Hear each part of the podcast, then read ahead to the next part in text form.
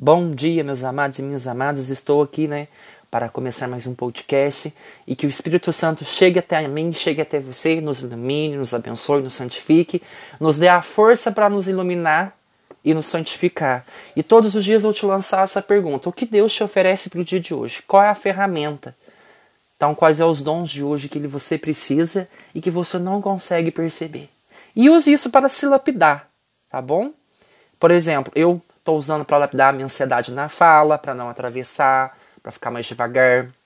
É, estou buscando a motivação, que é o motivo que te leva a agir.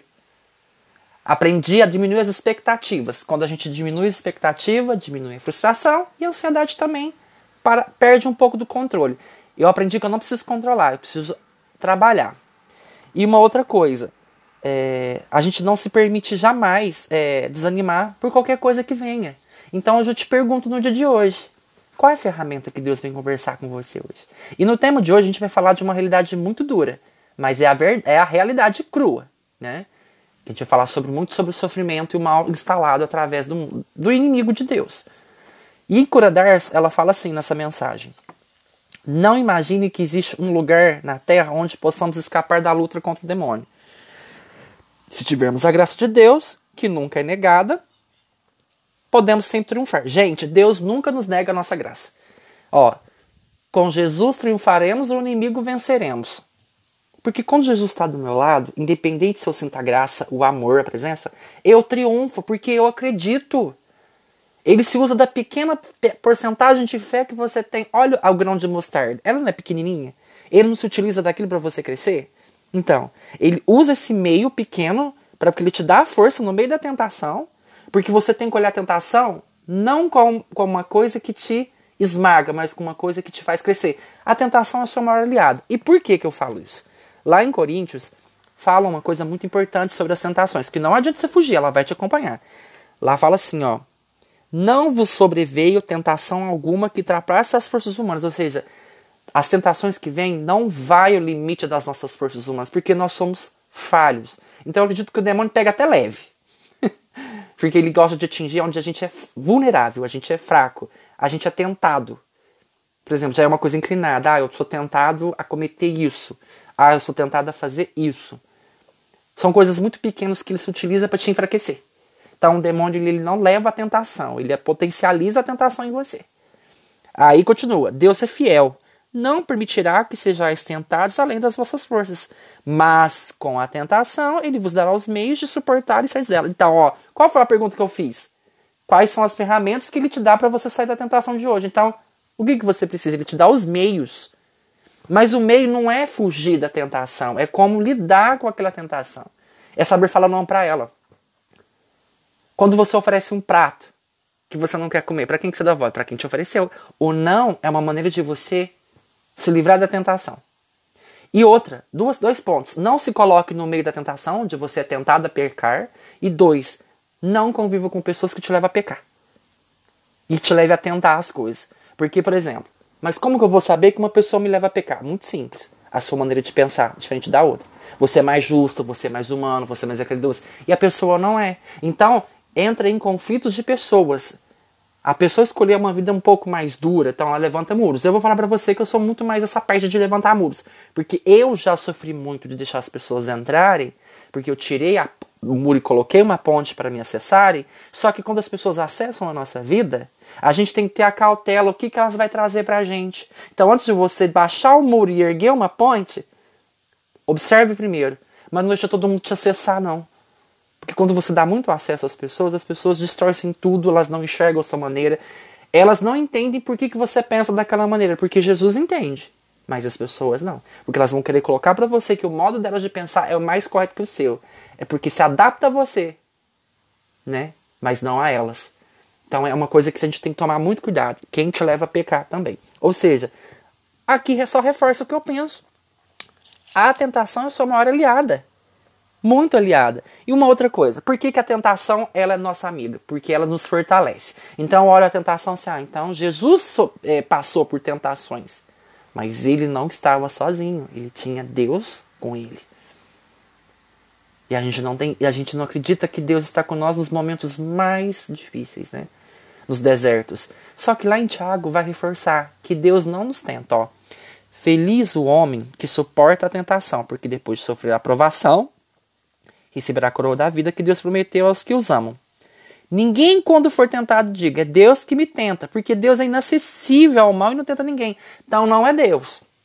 É o inimigo que se usa das situações, de uma fraqueza sua, de uma coisa aberta dentro de você, de um. Vocês fala assim, o corpo aberto.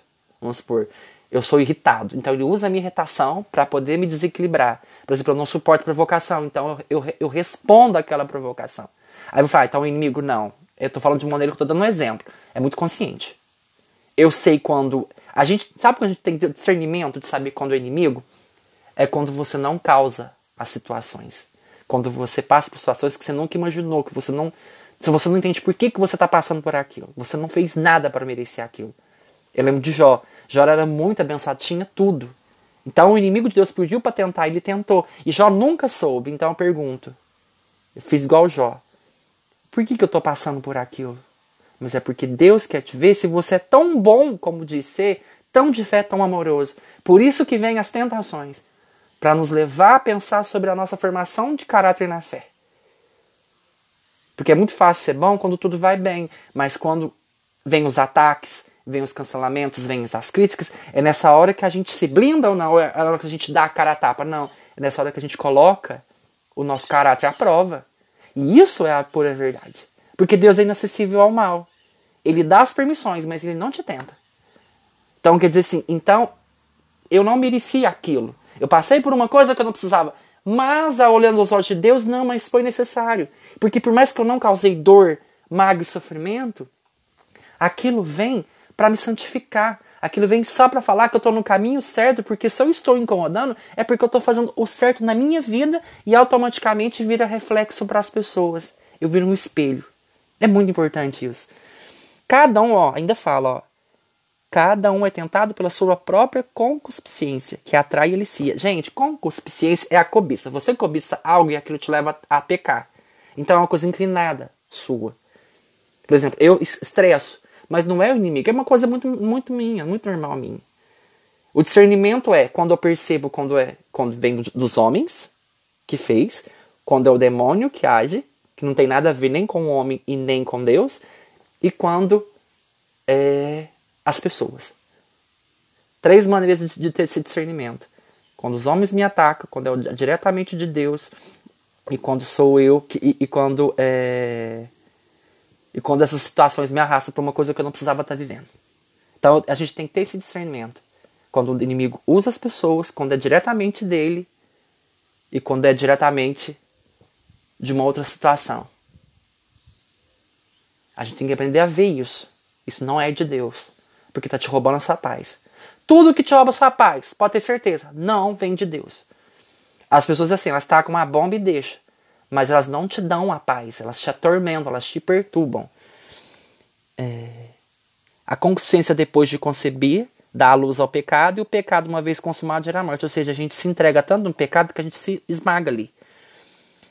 É, não vos iludais, pois irmãos meus muitos amados. Ou seja, a gente não pode se iludir. A ilusão nos leva a achar que a gente não está pecando, a gente não enxerga aquilo.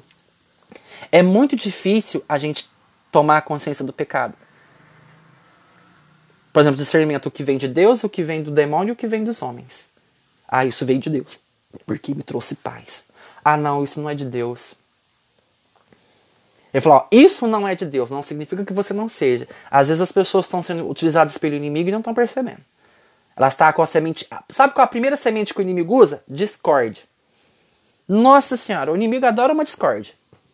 Ele adora. Às vezes a pessoa já não gosta de você. Ela só com um pretexto dentro do coração daquela pessoa e vira aquela tempestade, né?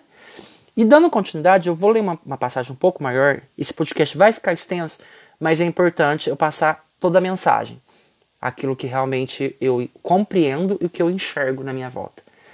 Diz assim, ó: No que diz respeito à vinda de nosso Senhor Jesus Cristo, a nossa reunião com ele, rogamos-vos, irmãos, não vos deixeis falsamente perturbar o espírito e alarmar-vos nem por alguma pretensa revelação, nem por palavra ou por carta tidas como procedentes de nós, e que vos afirmasse estar iminente o dia do Senhor. Que a gente fique atento às pessoas que falam uma pretensa revelação por carta e por palavra, que o demônio possa utilizar. Por exemplo, o demônio, sabe qual a diferença do demônio para Deus? O demônio fala o que você quer ouvir. E Deus não fala para te agradar, ele fala para te salvar. Deus, enquanto fala para te salvar, o inimigo te lubridia a, a, te enganar. Ele te faz promessas e não cumpre. Deus é a, realização da promessa. Cristo já é a realização da promessa. Ninguém de modo algum vos engane.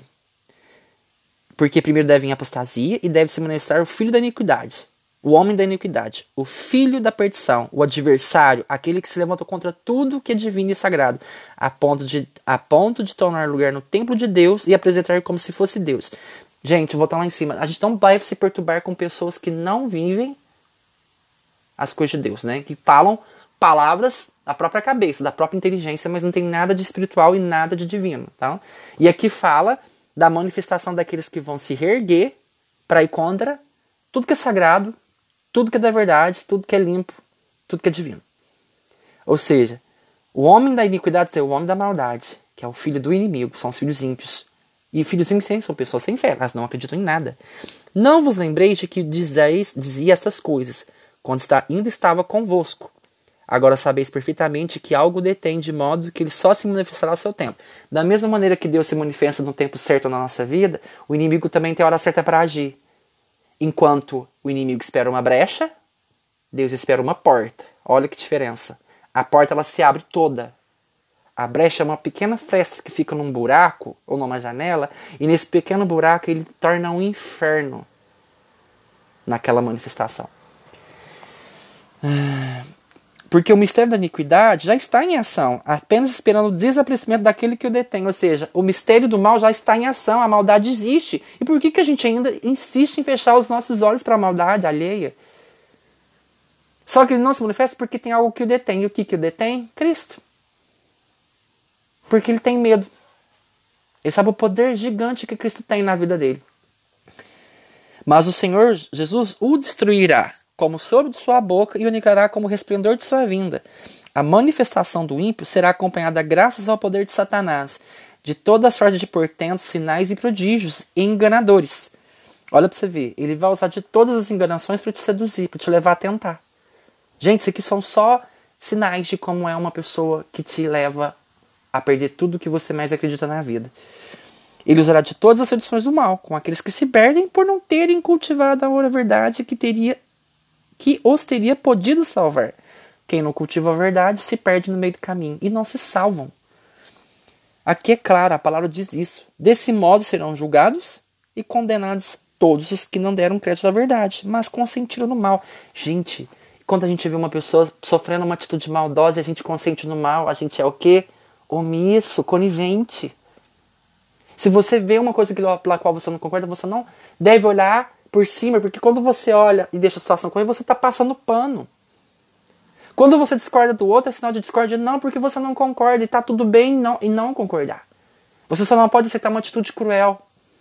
Nem na sua vida, nem na vida das pessoas que estão tá perto de você. Porque se você aceita uma, uma, atitude cruel, você vai se tornar uma pessoa cruel. Porque é como se a vida te ensinasse assim. Não, a vida não te ensina a ser assim.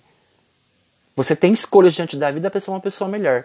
As pessoas falam assim, ah, me tornei assim porque a minha vida me fez assim. Não, diante da dor, você escolheu ser assim. Porque a vida não te força, você vai ser assim, pronto, acabou. Ninguém te empurra aquilo que você não quer fazer. Então as pessoas se perdem porque elas não cultivam a verdade.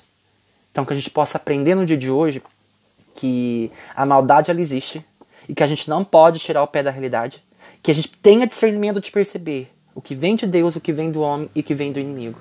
Tá bom? Então, que nesse dia de hoje você se sinta abençoado e abraçado. O podcast foi estendido, mas eu acredito que ele tá muito bom, tá muito bem explicado, tá muito bem pontuado. Qualquer dúvida me perguntem, mas escutem, porque é um tema muito bom. Louvado seja nosso Senhor Jesus Cristo, para sempre seja louvado. Que Deus vos guarde, vos guie e vos proteja. Amém.